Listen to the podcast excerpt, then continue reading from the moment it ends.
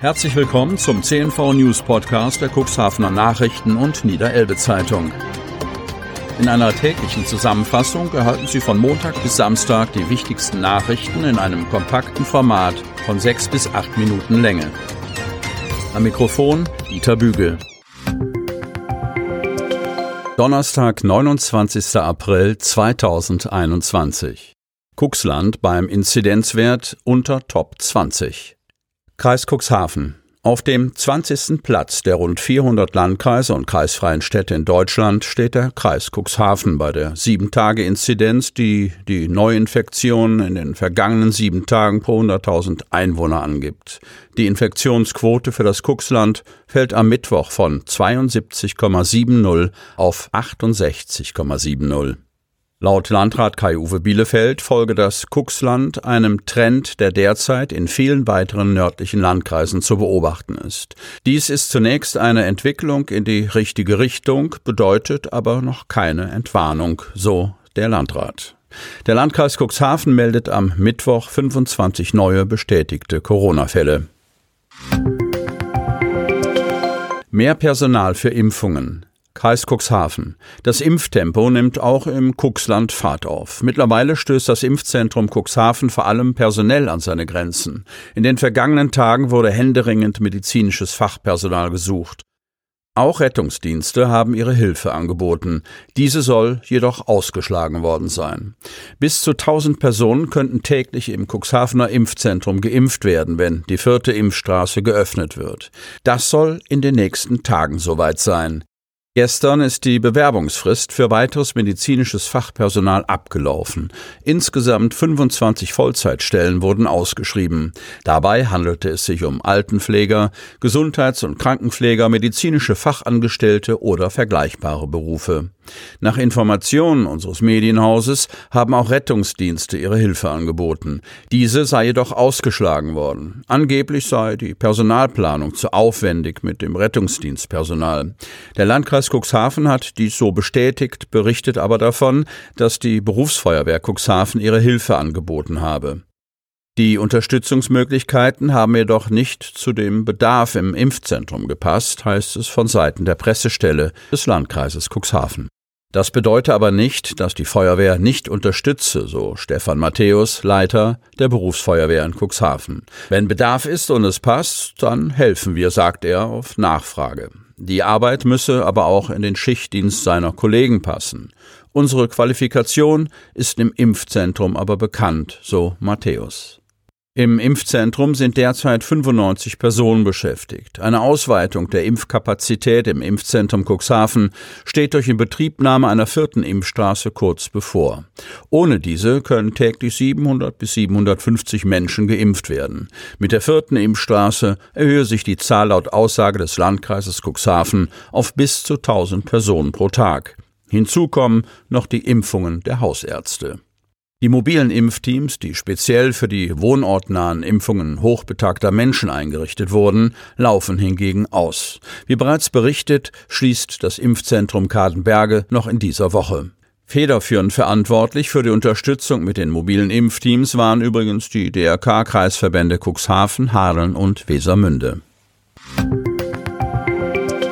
Gegenanzeigen laut Polizei in niedriger Zahl.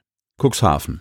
Bei den Anzeigen, die von Teilnehmern einer Querdenkerversammlung in der Stadtmitte gegen vor Ort im Einsatz befindliche Polizeibeamte gestellt wurden, soll es sich um einige wenige handeln. Eine Polizeisprecherin sprach wörtlich von einer, ich zitiere, niedrigen Anzahl. Zitat Ende und gab an, dass die Inspektion diesbezüglich in Kontakt mit der Staatsanwaltschaft Stade stehe.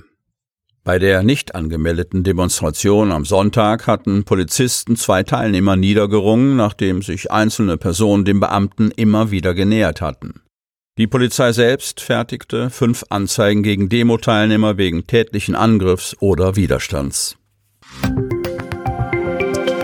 Ausgangssperre bei Null Inzidenz. Helgoland Neuwerk. Landkreisweit liegt im Kreis Pinneberg die Inzidenz über 100 mit drastischen Auswirkungen für den Roten Felsen. Jetzt gilt auf Helgoland zum Beispiel die nächtliche Ausgangssperre. Allein joggen oder den Hund ausführen ist dabei erlaubt und dabei darf man sogar öffentlich Alkohol trinken. Auf Helgoland fühlt man sich wie in Absurdistan. Und auch Neuwerker müssen nachts offiziell zu Hause bleiben. Inselbürgermeister Jörg Singer, parteilos, schüttelt den Kopf ob dieser Unverhältnismäßigkeit. Und dies alles vor dem Hintergrund, dass die Hochseeinsel eine Corona-Inzidenz von Null hat. Auf unserem kleinen, Corona-freien und vom Festland über 60 Kilometer entfernten Eiland ist der Sinn einer Notbremse nicht vermittelbar. So Singer. Schließlich sei Helgoland ein kleines Land, das seine eigenen Maßnahmen treffen könnte. Singers Forderung da wir räumlich nicht mit dem Kreis Pinneberg verbunden sind, fordern wir für Helgoland eine Sonderregelung. Christian Griebel ist Inselobmann von Neuwerk. Die Wattenmeerinsel vor Cuxhaven gehört zum Bezirk Hamburg-Mitte. Auch Hamburg hat Inzidenzen über 100, auf Neuwerk liegt der Wert bei Null. Gilt jetzt aber auch auf Neuwerk eine Ausgangssperre? Wahrscheinlich ist das rein rechtlich so, sagt Christian Griebel und lacht. Informiert worden sei er zwar noch nicht, aber schließlich gelten für Neuwerk die Allgemeinverfügungen ebenso und es gebe keine Ausnahmeregelungen. Aktuell seien lediglich 15 Einwohner auf der Insel. Neuwerk Obmann Griebel meint trocken, ich gehe zwar nach neun sowieso nicht mehr nach draußen, aber wenn es so wäre, würde es hier keinen interessieren. Schutzimpfungen erschweren Alltag in Praxen. Kreis Cuxhaven. Das Angebot von Corona-Schutzimpfungen in den niedergelassenen Arztpraxen des Landkreises Cuxhaven sorgt für Chaos. Besonders die aufwendige Bürokratie und Terminkoordination erschweren den Alltag. Nicht nur zu Lasten des Personals, sondern auch zum Leid der Patienten. Vor allem die telefonische Erreichbarkeit ist stark eingeschränkt. Entweder geht keiner ans Telefon, es ist permanent besetzt, oder der Patient landet in einer ewigen Warteschlange. Doch wo liegt eigentlich das Problem?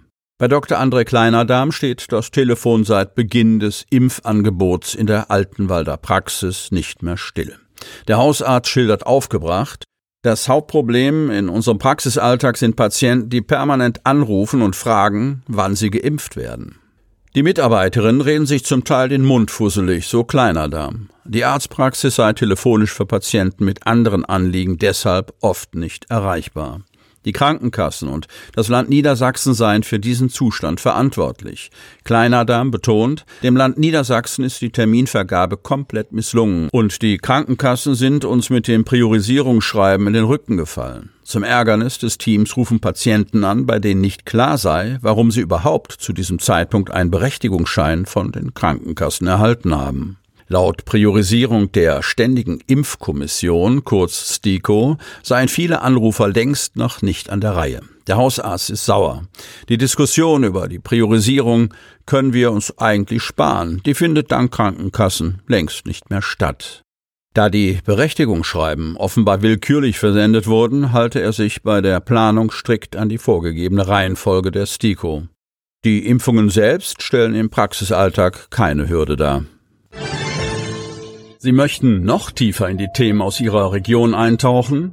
In unserem CNV-Themen-Podcast auf Tauchgang gibt's alle 14 Tage per Interview interessante Personen, emotionale Stories und bemerkenswerte Projekte aus dem Landkreis Cuxhaven direkt auf die Ohren, damit Sie ab sofort keine Podcast-Folge mehr verpassen, benötigen Sie lediglich einen sogenannten Podcatcher. Auf den meisten Smartphones ist dieser bereits vorhanden. Falls nicht, dann suchen Sie ganz einfach in Ihrem App Store nach einem kostenlosen Podcatcher wie zum Beispiel Spotify, Apple Podcast oder AntennaPod. Selbstverständlich können Sie unsere Podcast-Folgen auch direkt über unsere Website unter cnv-medien.de slash podcast anhören.